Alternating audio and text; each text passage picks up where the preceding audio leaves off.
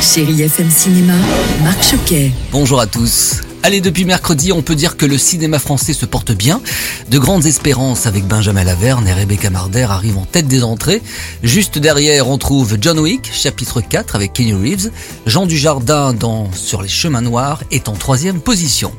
Après le cinéma, place aux plateformes. Sur Netflix est disponible depuis jeudi. Les amateurs de suspense, d'action et d'espionnage apprécieront la série The Night Agent.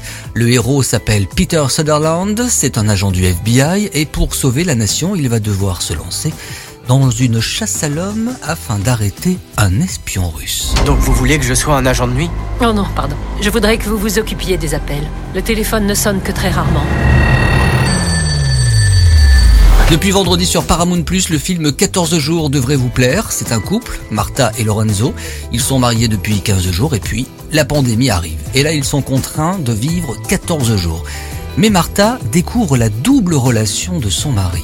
Comment vont-ils se supporter dans ce contexte? Leur histoire va-t-elle tenir?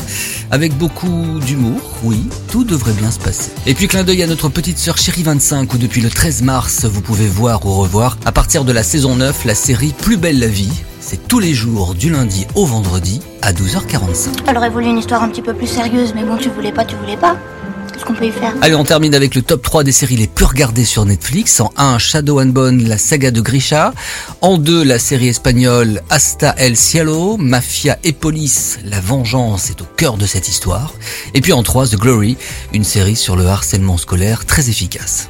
Retrouvez toute l'actualité du cinéma sur chérifm.fr.